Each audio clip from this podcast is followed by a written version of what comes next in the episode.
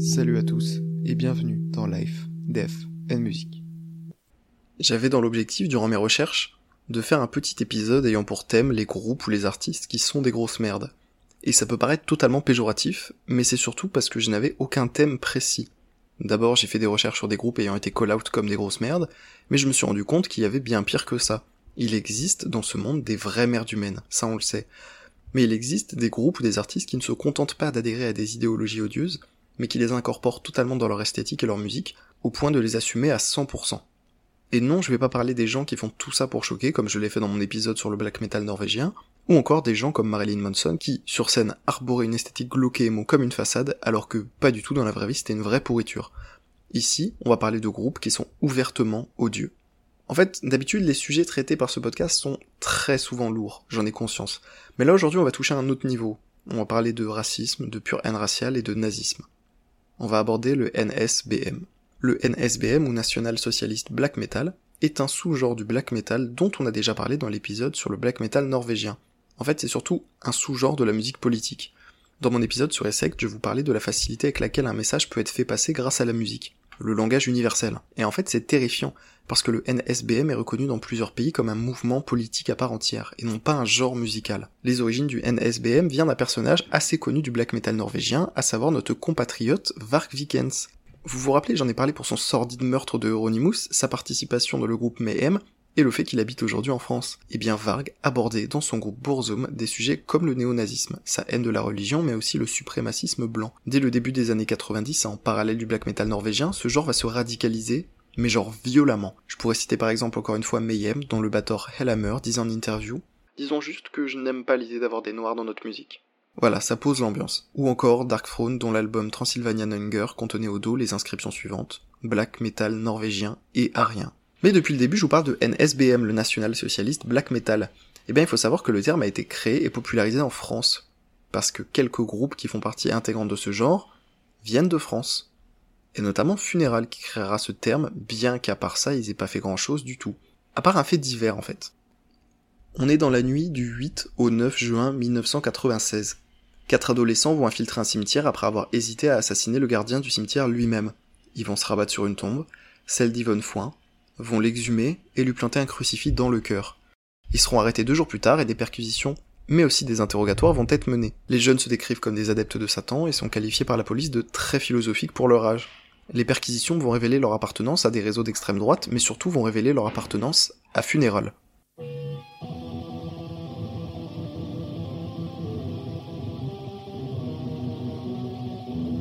Mais la découverte qui montre leur dangerosité, c'est surtout les consignes pour créer des bombes et des explosifs qui vont être découverts bien plus tard. Tout ça, ça va créer une scission dans Funeral, et le bassiste Laurent va alors choisir de renommer le groupe Crystal Nacht. En fait, c'est le nom allemand de la nuit de cristal, une nuit de 1933 où l'antisémitisme a explosé en Allemagne, faisant des milliers de victimes. Ça montre un peu où il se place sur l'échiquier politique. Deux ans plus tard, Laurent sera condamné à une peine de prison en mai 98 pour propagande nazie et incitation à la haine raciale. Ça le stoppe absolument pas, puisqu'encore une démo et un EP vont paraître avant la dissolution du groupe en 2002. C'est loin d'être le seul groupe de ce genre en France, on a par exemple Seigneur Volant, qui est un groupe formé en 96 par Anthony Mignoni pendant son séjour en prison pour avoir exhumé et profané un corps. Tiens, tiens, tiens, quel hasard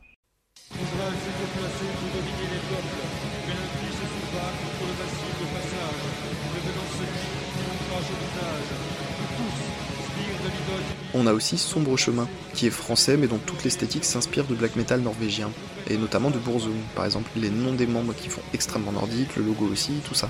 Mais en France, à part ces quelques groupes, on n'a rien d'intéressant à analyser. C'est juste des gens qui promeuvent une idéologie raciste en musique. Y a rien de plus à fouiller, c'est juste des connards. Ils s'inspirent juste des groupes d'Europe de l'Est. Et bordel de merde, il y en a beaucoup.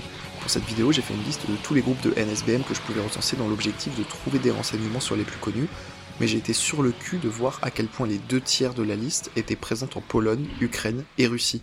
C'est ahurissant. Et en parlant de Pologne, il y a un groupe originaire de là-bas qui est probablement un des plus connus dans le NSBM, à savoir Graveland. Graveland, c'est un peu un ovni dans le NSBM.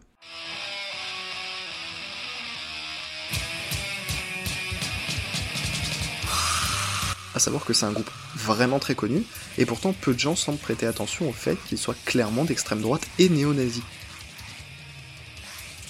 Vraiment, je vous jure, c'est dingue de voir autant de gens écouter et être fans un peu partout sur des réseaux sociaux sans jamais mentionner qu'ils sont ultra vénères et pas respectables.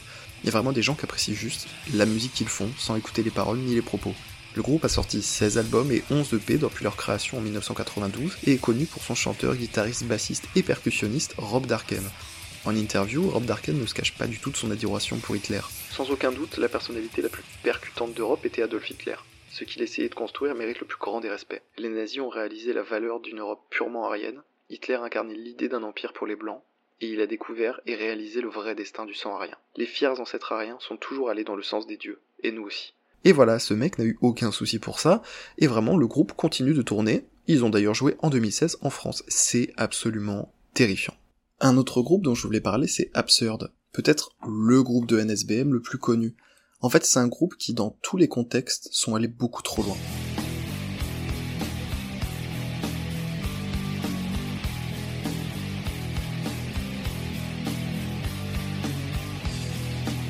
Le groupe déjà se revendique d'extrême droite, leurs paroles sont ouvertement antisémites et nazies, et ça ira jusqu'à leur clip de la chanson Pestance, dans lequel les paroles Tuer les juifs et les chrétiens figurent, mais surtout le clip contient des images tirées du film Der Ewige Jude, un film de propagande nazie sorti en 1940 et supervisé par nul autre que Joseph Goebbels, ministre de la propagande d'Hitler, mais aussi l'homme qui a organisé la Nuit de Cristal dont on a parlé dans la partie sur Funeral. En fait, le groupe est extrêmement célèbre car ses membres originaux ont orchestré l'assassinat de Sandro Beyer, 15 ans, camarade de classe des membres du groupe. Ils l'ont forcé à venir dans un endroit désert, l'ont étranglé à mort avec un câble électrique, et la raison, bah on la connaît pas. En fait, la raison officielle, c'est que Schausel, un des adolescents ayant participé au meurtre, avait une relation avec une femme mariée alors qu'il avait 17 ans. Beyer l'a su et propagé les rumeurs partout, donc ils ont voulu le tuer.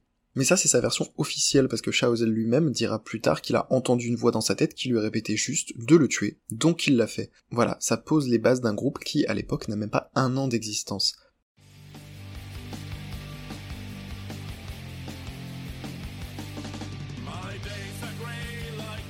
Les trois membres de l'époque du groupe sont alors condamnés, Hendrik Mobus et Sébastien Schausel à 8 ans de prison, et Andreas Krishner qui n'a pas participé activement au meurtre à 6 ans de prison. Le groupe va loin. En prison, le groupe continue à créer de la musique sous le nom de Ian Kitten, qui signifie enchaîné, enregistre un album live qui sortira sous le nom Thuringian Pagan Madness, et dont la pochette est une photo de la tombe de Sandro Beyer. Et je ne pense pas, et je suis très sérieux quand je dis ça, qu'il soit possible d'être une encore plus grosse merde. Et je viens de mentir en disant ça parce qu'en sortant de prison, Mobus sera vu plusieurs fois dans la foule de concerts de black metal faisant un salut nazi à Auschwitz où il postera plusieurs photos avec un drapeau nazi, et c'est ça qui va faire que la police veut le rechoper. Il va s'échapper, se réfugier aux États-Unis comme les nazis après la guerre d'ailleurs, je sais pas si c'est un hommage. La suite, c'est juste lui qui retourne en prison, qui est libéré, va faire des saluts nazis à des concerts, puis retourne en prison, est libéré, les concerts, bon bref, vous commencez à comprendre. Tout ça va nous amener à un point important qui, au moment de mes recherches, n'était pas clair. Comment ça se fait que cette musique existe depuis le début de l'épisode, je vous parle du fait que tel groupe a sorti deux albums, tel groupe 16, mais en fait comment c'est possible? En 2022, je veux bien que tout soit trouvable sur internet et qu'il soit extrêmement facile de diffuser quoi que ce soit. Même là, la quasi-totalité des chansons que je vous passe est disponible sur YouTube. Mais dans les années 90, comment ça se passait? Eh bien, il y a plusieurs moyens de comprendre comment ça s'est propagé à l'époque. Déjà, ils ont leur propre label, Mobus par exemple avait créé lui-même le label Darker Van Black en 94. Le label possède 82 groupes aujourd'hui, souvent ouvertement nazis ou appartenant au RAC, un genre de la fin des années 70 qui signifie Rock Against Communism. Sous couvert d'anticommunisme, on retrouve bien souvent le sujet commun de l'antisémitisme et du nazisme. Après, ce que je trouve assez marrant, c'est que certains groupes signés là-bas ne sont pas ouvertement nazis, et pourtant leur nom c'est Aryan Blood, Necrokist SS ou Massenverschnittung, qui signifie, je crois, extermination de masse. Donc des labels comme ça, il y en a pas mal. On a War Terror Committee, fondé par Sven Zimper, lui aussi ancien chanteur d'absurde, qui compte 37 groupes dans son label, Werewolf Record avec ses 26 groupes affiliés, ou Lower Silesian Stronghold et ses 23 groupes. Pour finir sur les labels, j'aimerais aussi préciser que ce n'est pas que des labels nazis. Par exemple, Osmos Productions, un label de métal assez classique qui produit des groupes assez soft, produit aussi Nocturnal Mortum, un groupe qui lui est bien ouvertement anti-religion, nazi et suprémaciste blanc. Les produire ne dérangent absolument personne apparemment. Le pire, c'est que bien qu'ayant une trentaine d'années, le national-socialiste black metal est en plein essor. Un article vraiment très intéressant de rue89lyon.fr, dont je vous mets le lien en description, va décrire ce qui s'est déroulé le samedi 28 janvier 2017 en France, plus particulièrement dans la salle des fêtes communes de Saint-Génic-sur-Guiers. Et je tenais beaucoup à terminer en vous lisant ce témoignage, et en terminant cette émission, par une citation de ce témoignage. Je suis allé à la soirée Call of Terror. Non pas que je sois adepte du NSBM, mais plutôt que je reste un grand curieux, notamment pour tout ce qui touche à la musique, et en particulier le métal. Armé de tout mon second degré en stock et de ma critique musicale la plus impartiale, c'est parti pour une soirée NSBM très attendue dans ce milieu que je connais de réputation très peu en vrai. J'avais dans l'idée qu'il m'est possible, l'espace d'une seule soirée, de prendre suffisamment de recul jusqu'à tolérer l'intolérance du national-socialisme pour me faire une idée réelle du milieu. Ça peut paraître super con, mais j'estime que cela peut être aussi une expérience artistique et sociologique intéressante. Un mail et nous avons lieu, l'heure et les infos, seulement quelques heures avant l'ouverture des portes. 18h30 à la salle des fêtes communales Jean Bouchard de Saint-Génic-sur-Guyère, vers la Tour des Pins dans le 73. Pas d'appareil photo, pas de portable également pour éviter les photos ou les vidéos bien sûr, et pas de couteau. Entré dans la salle, il y a tout un staff avec des brassards orange et un service de sécu avec détecteur de métaux. Ils font uniquement des palpations à l'arrache, il y a un scan électronique de tickets qui ne marche pas, tout ça part en carton du coup. Les concerts vont attaquer avec 3h30 de retard. Il est plus de 22h30, Bezma H, d'Anmas, ouvre le bal.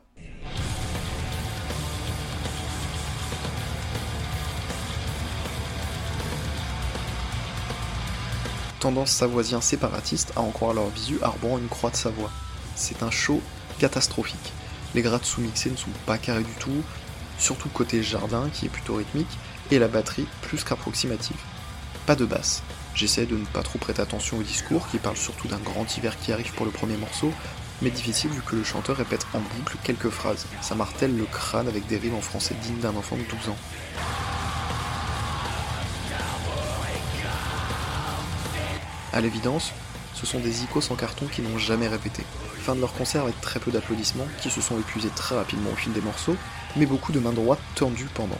Ils rejouent quand même une de leurs hits déjà interprétées 15 minutes auparavant, non sans avoir passé une minute à se mettre d'accord sur le titre, ce qui montre l'étendue de leur répertoire et le professionnalisme du groupe. Après tout, avec plus de 3 heures de retard, on n'est plus à 5 minutes près pour les trois groupes à venir. Dark Fury a l'air de sonner un peu plus carré, pas dur, bien que lent et ultra simple.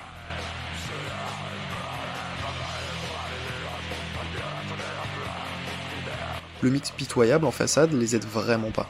Ça y est, j'ai épuisé 300% de mon second degré et 3000% de ma critique musicale. Je commence à me demander vraiment ce que je fous là. On n'est pas dans l'art, mais dans un rassemblement facho. J'en profite pour m'intéresser un peu à ces personnes qui passent des minutes entières la main droite en l'air en mode saignement de nez. Qui peuvent-ils bien être? Est-ce qu'ils savent que le mec qui a inventé ce geste a décimé l'Europe il y a plusieurs décennies en massacrant des peuples industriellement? Est-ce qu'ils savent encore aujourd'hui qu'on paye tous très cher les pots cassés de cette guerre plus de 70 ans après? Je constate que ce sont plutôt des gens lambda, allant de la gamine de 16 ans au métalleux moyen.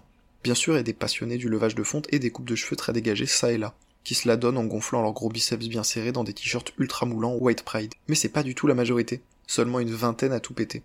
Le reste du public va du beauf bourré avec des patchs Motorhead au fébrile avec un t-shirt Crawl of Filth. Un public métal lambda. En 2017, apparemment, faire un salut nazi à 500 est acceptable et autorisé dans une salle des fêtes en France.